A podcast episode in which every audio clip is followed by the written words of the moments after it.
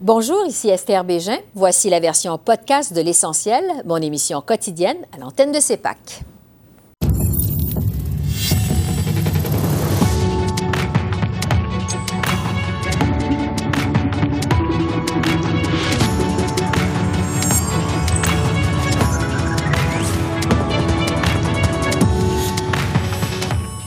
Le Canada vise à être carboneutre d'ici à 2050. Caroline Brouillette du réseau Action Climat réagit au plan vert du gouvernement Trudeau.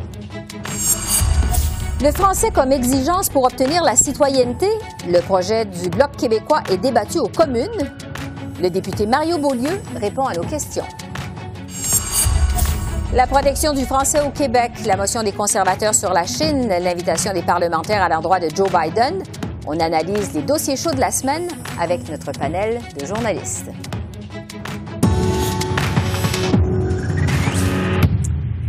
Bonsoir, Mesdames, Messieurs. Le gouvernement Justin Trudeau vise la carboneutralité d'ici 2050 au Canada. Ottawa a déposé aujourd'hui un projet de loi visant à établir une feuille de route pour atteindre cet objectif. Le but est de forcer le gouvernement fédéral à fixer des cibles nationales de réduction des émissions de gaz à effet de serre pour 2030, 2035, 2040 et 2045. Le projet de loi euh, ne prévoit cependant aucune conséquence si la carboneutralité n'est pas atteinte d'ici 30 ans. Il ne contient pas non plus de mesures précises pour y parvenir. Alors voici là-dessus le premier ministre Justin Trudeau, suivi du ministre du patrimoine canadien Stephen Guilbeault.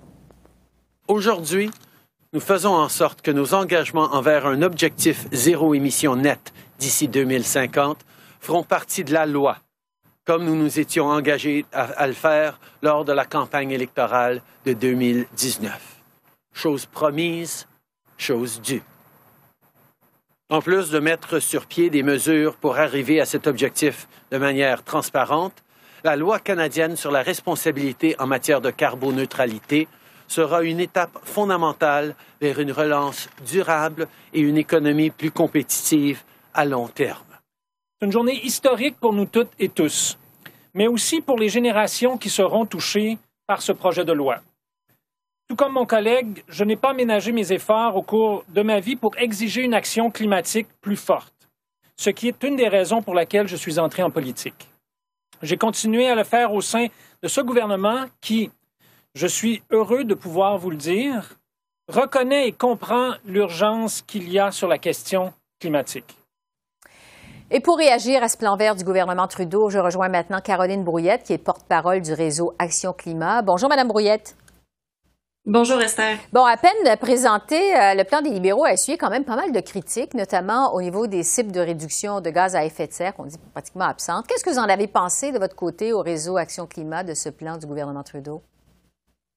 Mais pour nous, en fait, c'est la première fois qu'un gouvernement fédéral dépose un projet de loi sur la responsabilité climatique. Et c'est quelque chose au, réseau euh, sur, sur lequel on travaille depuis des années, que nos membres réaliers travaillent depuis des années, parce que euh, les changements climatiques au Canada, on le sait, on a malheureusement raté toutes les cibles qu'on s'est fixées là, depuis les années 1990. Euh, Donc, le concept de responsabilité climatique, ce que ça vient faire, c'est que ça impose une obligation au gouvernement, euh, puis ça, ça met en place des mécanismes qui le forcent à remplir ses obligations.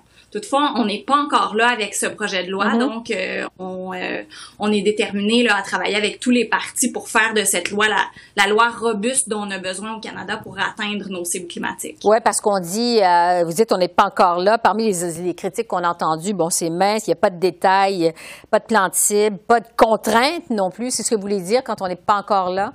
Finalement, qu'il en manque encore un bout? Oui, exactement. je, dirais que deux, grosso modo, il y a deux critiques que je ferais. En fait, c'est on va pouvoir travailler là, au cours du processus législatif euh, en comité. Donc, la première, c'est qu'on n'impose pas d'obligation au ministre de l'Environnement mm-hmm. quant à l'atteinte des cibles. Le projet de loi euh, impose une obligation au ministre de fixer une cible puis de faire rapport sur le progrès envers cette cible, mais il n'y a pas d'obligation d'atteindre cette cible.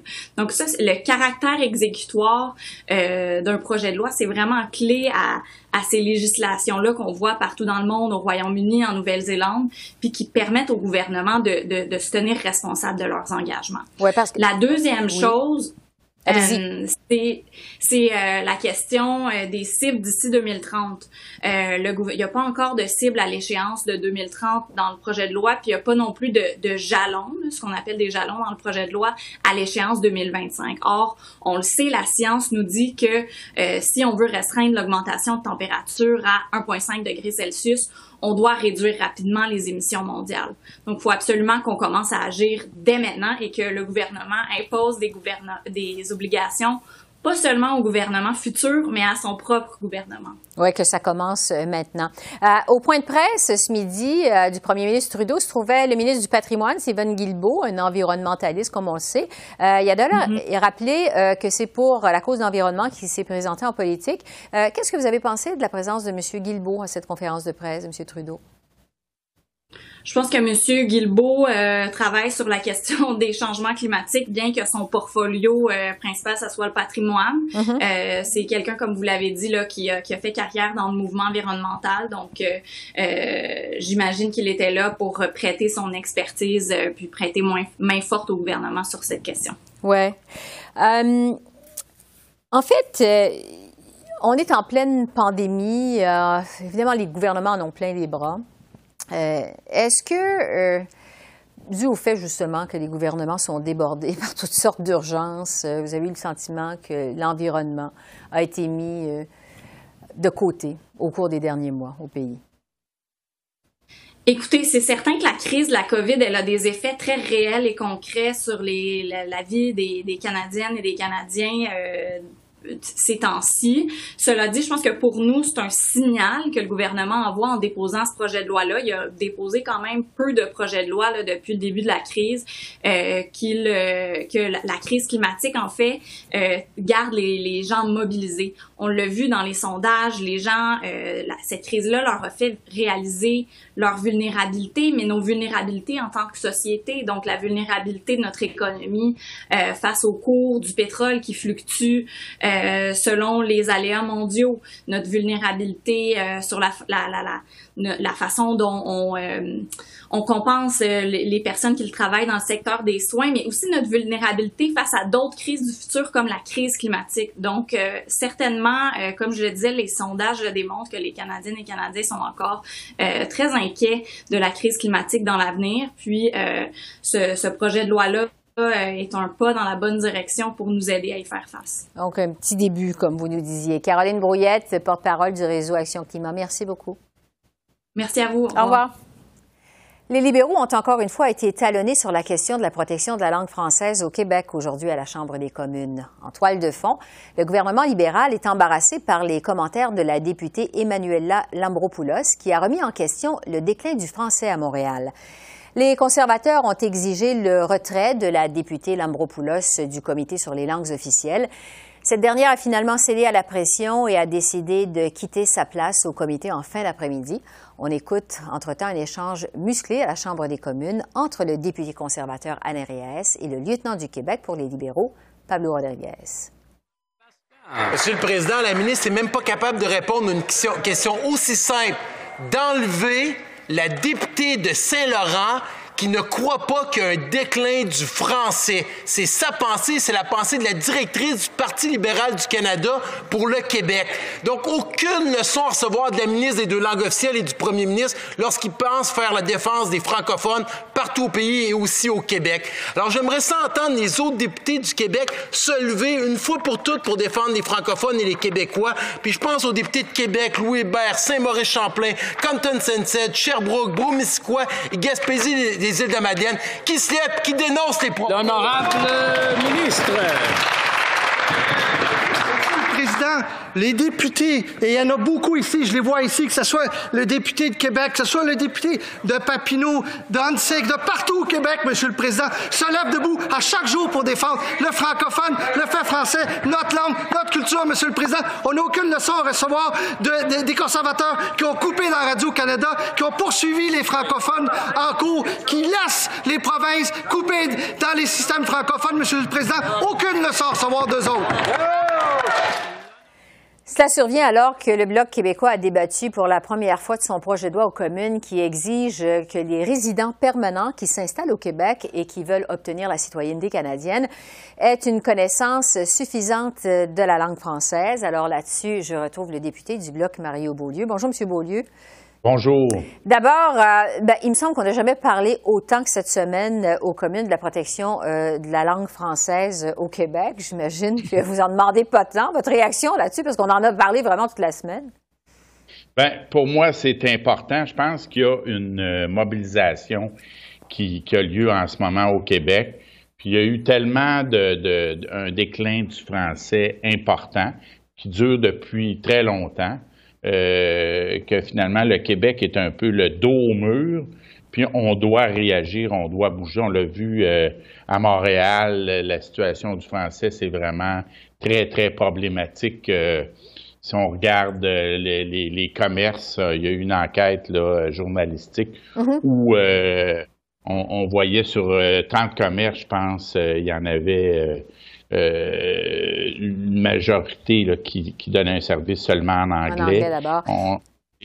on, voit aussi toutes les, enquêtes euh, mm-hmm. statistiques, même les projections de Statistique Canada prévoient un déclin du français. Si on fait simplement regarder depuis 2001 euh, jusqu'à 2016, le français décline comme langue maternelle, comme langue d'usage à la maison, comme euh, première langue officielle parlée, alors que l'anglais augmente. Bon, euh, avant, avant de parler euh, de votre projet de loi, je veux justement vous entendre sur la controverse autour des propos de la députée Lambropoulos. bon, on vient de l'entendre, il y a plusieurs qui réclament sa démission du comité des langues officielles. Qu'on soit d'accord avec elle de ce qu'elle a dit concernant le déclin justement du français à Montréal. Est-ce que la députée, M. Beaulieu, avait le droit de s'exprimer, de douter du déclin du français à Montréal, même si elle a tort? Est-ce qu'elle avait quand même le droit de le faire? Ben, pour moi, il y a des gens qui ont perçu ça comme choquant, parce que c'est vraiment un déni de la réalité. Mais euh, nous, euh, on pense que ça reflète quand même la pensée de, de plusieurs députés libéraux. Et moi, j'ai entendu des choses pire que ça au comité des langues officielles. Par exemple, euh, récemment, le, Québec Community Network Group, qui est le, Nouvelle Alliance Québec, qui a déclaré euh, que la loi 101 a peut-être été justifiable à un moment donné, mais qu'aujourd'hui, euh, le français est en très, très bonne position, puis que la loi 101, c'est une violation des droits civils.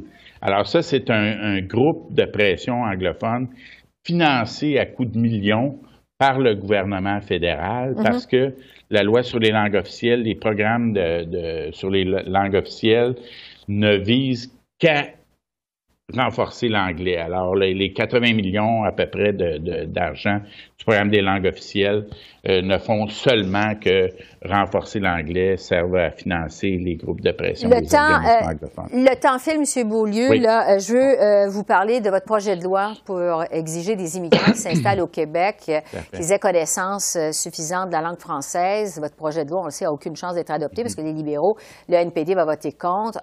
plusieurs jugent que vous faites ça juste finalement pour embarrasser le gouvernement Trudeau. Est-ce que c'est le cas?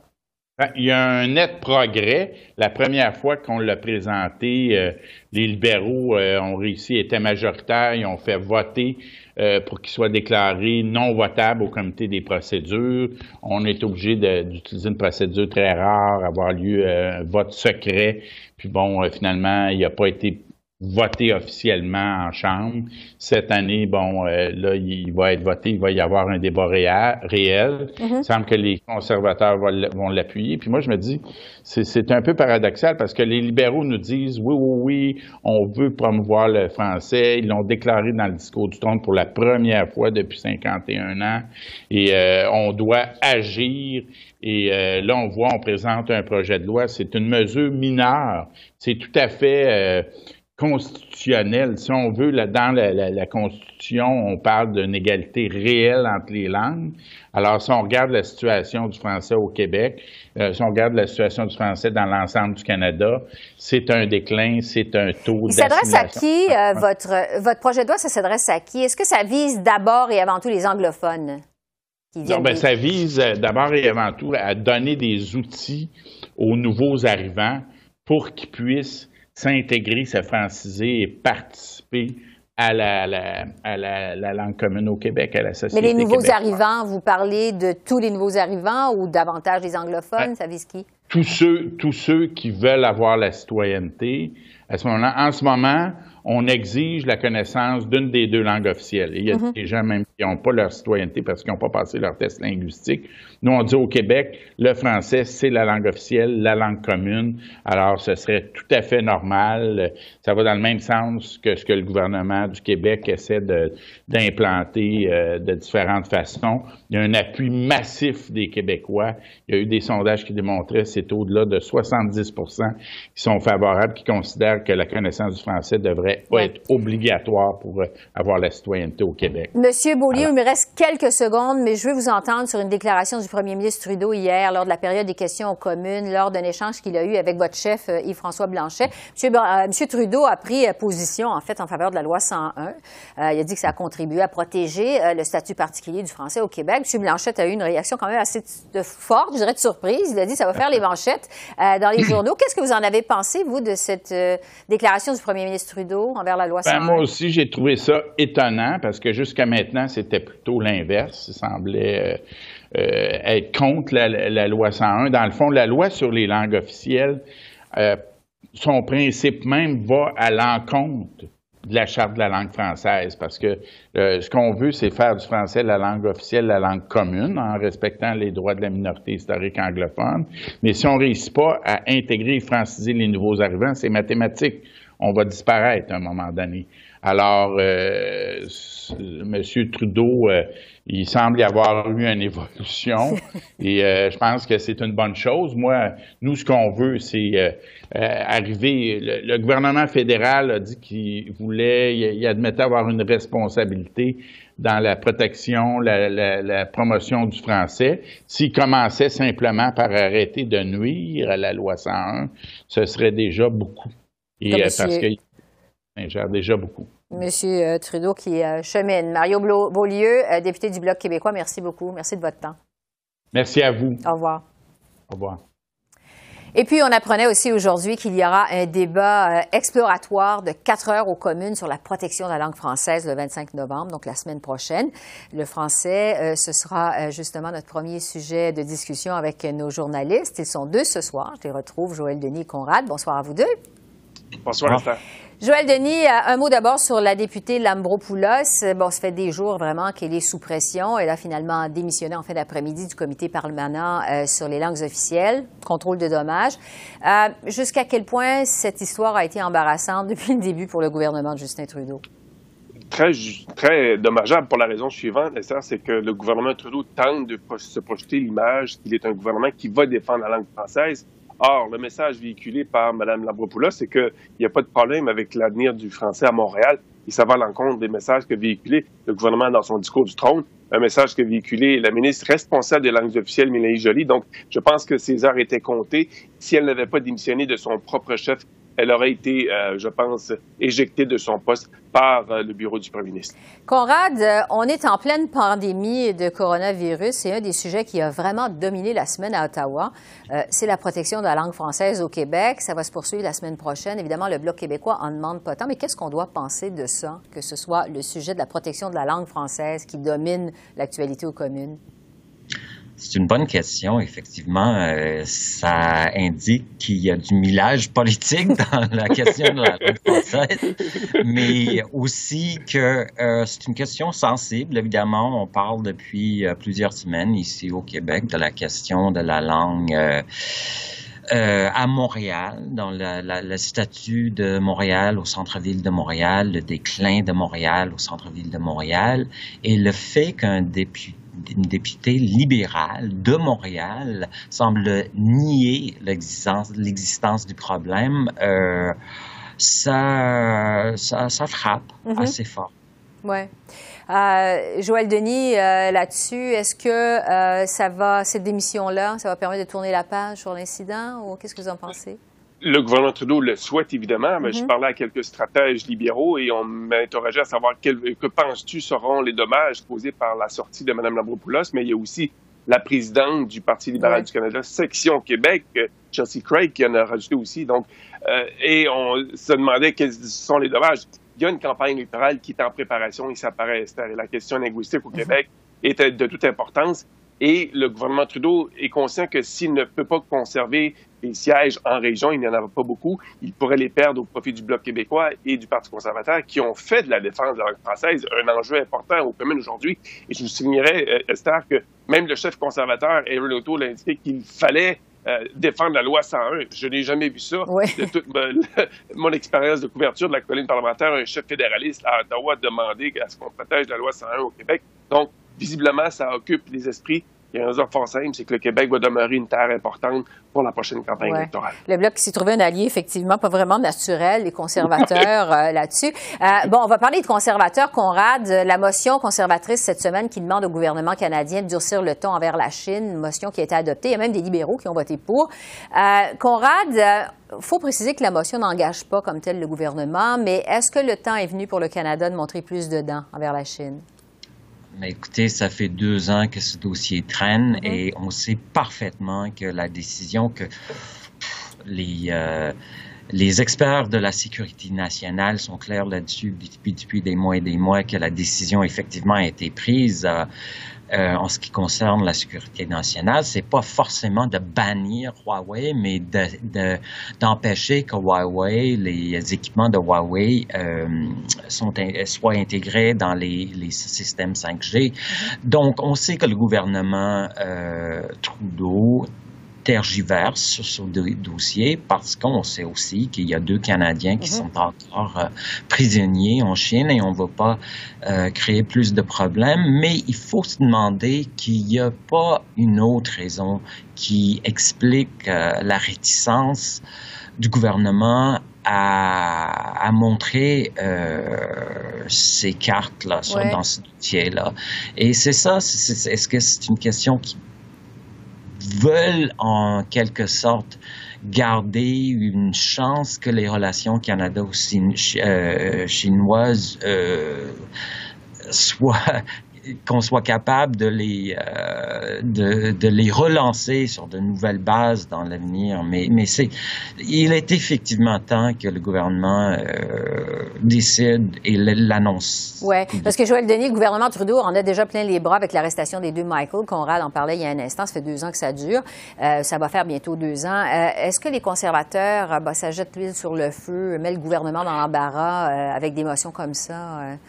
Je ne crois pas. Je ne crois pas parce que ça a suscité un débat assez intéressant aux communes. Notamment, on a pu apprendre que euh, Huawei avait pu installer, grâce à TELUS, des tours euh, de télécommunications au centre-ville d'Ottawa. Or, au centre-ville d'Ottawa se retrouvent quoi? Les principaux ministères, la GRC. Donc, il y a des possibilités d'espionnage. Et aux États-Unis, en Nouvelle-Zélande, en Australie et même en Grande-Bretagne, on a conclu que Huawei représentait une menace à la sécurité nationale. Alors, si ces pays ont, sont venus à cette conclusion-là, je ne vois pas pourquoi le gouvernement Trudeau n'arrive pas à la même conclusion et il n'annonce pas ses couleurs. Ça fait quand même deux ans, comme le souligne Corrad, que ça dure il est temps que le gouvernement prenne une décision dans ce dossier, même si ça peut avoir des conséquences diplomatiques importantes. Bon, un mot sur les élections américaines, parce qu'on ne s'est pas reparlé depuis euh, l'élection du président élu Joe Biden. Il y a eu une motion cette semaine, unanime, il faut le dire, au Parlement euh, canadien pour féliciter Joe Biden et Kamala Harris pour leur élection, et une invitation formelle euh, de la Chambre des communes pour que le président élu Biden vienne y prononcer un discours, il va être président à ce moment-là.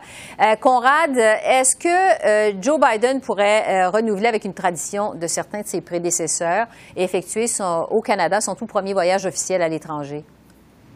Bien, ça va être euh, un gros signal s'il le fait mm-hmm. et on l'espère effectivement, ou on l'espère à Ottawa effectivement, et que ça serait un bon coup pour le gouvernement Trudeau et effectivement que M. Trudeau euh, euh, soit capable de, de, de, de donner la perception qu'il y a un nouveau, un nouveau partenariat euh, nord-américain entre les deux pays euh, qui ça fait ça fait très longtemps qu'on n'a pas vu ça parce qu'on sait que les relations entre Stephen Harper et Barack Obama n'étaient pas forcément au beau fixe et que euh, depuis l'arrivée de M. Trump c'est encore pire donc oui c'est important et j'imagine qu'il y a euh, ça négocie euh, très fortement l'ambassade euh, du Canada à Washington maintenant pour que la première visite soit au Canada. Parce que Joël Denis, ça enverrait quand même un message assez fort que le président Biden effectue son premier voyage au Canada.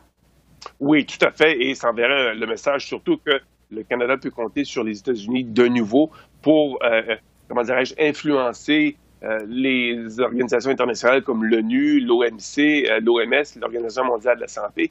Et donc, il y a une nouvelle alliance qui est renouvelée, je vous dirais. Et donc, on fait des pieds et des mains pour s'assurer que M. Biden effectue tout à fait sa première visite au Canada. Mais non seulement ça, mais qui prononce un discours pour justement parler de cette nouvelle alliance renouvelée entre le Canada et les États-Unis avec l'arrivée de Joe Biden.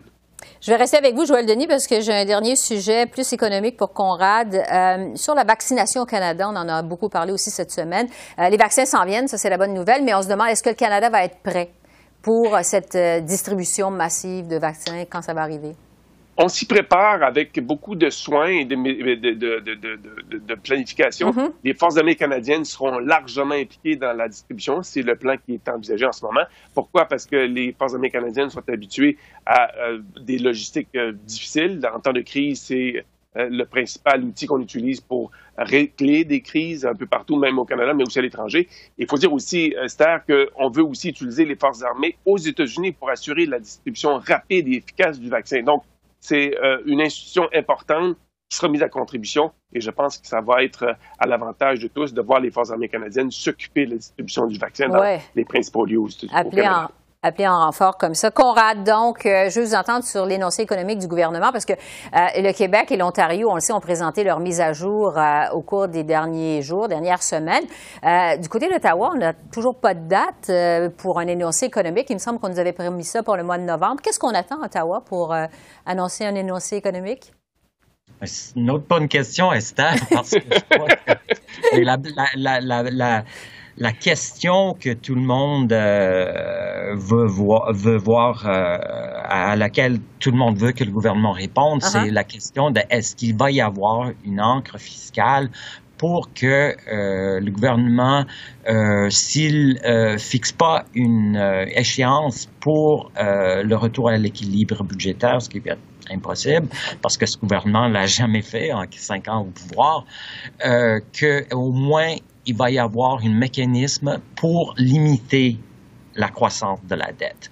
Ouais, Donc, je sais qu'il y a beaucoup de réticence actuellement au gouvernement pour le faire parce qu'avec l'incertitude on est en pleine deuxième vague avec euh, une potentielle euh, fermeture encore de l'économie euh, autour de Noël. donc, ça, effectivement, ça c'est la grosse question et j'imagine que ça explique un peu pourquoi on la date se fait attendre. L'équilibre budgétaire, évidemment, en pleine pandémie, pas évident. Joël Denis. La question des négociations sur les, les, transferts en santé, parce que. Ah, ça, les provinces attendent après ça. Si c'est tout le temps qu'on a, Conrad, Joël Denis. Joël Denis, je vous remercie beaucoup. On se retrouve euh, la semaine prochaine. On aura plus de temps la semaine prochaine pour discuter. Merci à vous deux. Merci. Merci, Esther. Au revoir. Au revoir. Du côté de Québec, le gouvernement a dévoilé aujourd'hui son plan pour permettre aux Québécois de se réunir pour Noël sans provoquer de nouvelles flambées de COVID-19. Québec va permettre des rassemblements familiaux pendant quatre jours à Noël uniquement, soit les 24, 25, 26 et 27 décembre. Il demande aussi aux Québécois d'éviter les contacts, sauf avec les personnes avec qui ils habitent, une semaine avant et après cette période de Noël.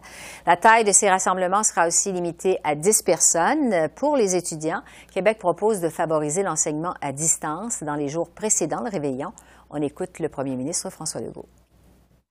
Ce que je propose, c'est un contrat moral. Donc, d'un côté, euh, il, va pouvoir y avoir des rassemblements, maximum 10 personnes, 24, 25, 26 ou 27 décembre. Mais de l'autre côté, on demande de tout faire pour que la semaine avant et la semaine après, les personnes n'aient pas eu de contact avec d'autres personnes. Et en terminant, un mot sur un geste symbolique ce midi à Ottawa. Il y a une dizaine de personnes qui ont déposé des chaussures sur la colline du Parlement en hommage aux victimes de la COVID-19 décédées dans les foyers de soins de longue durée. Le groupe plaide aussi en faveur de la création de normes nationales dans les centres pour personnes âgées. Il demande d'ailleurs aux citoyens de placer des chaussures devant leur porte d'entrée, de prendre une photo et de la partager sur les réseaux sociaux pour signifier leur appui à cette cause. Alors voilà, c'est comme ça qu'on a vu l'essentiel de l'actualité de ce jeudi 19 novembre sur la colline parlementaire à Ottawa. Esther Bégin qui vous remercie d'être à l'antenne de CEPAC, la chaîne d'affaires publiques par câble. Je vous souhaite une excellente fin de soirée et à demain. Au revoir.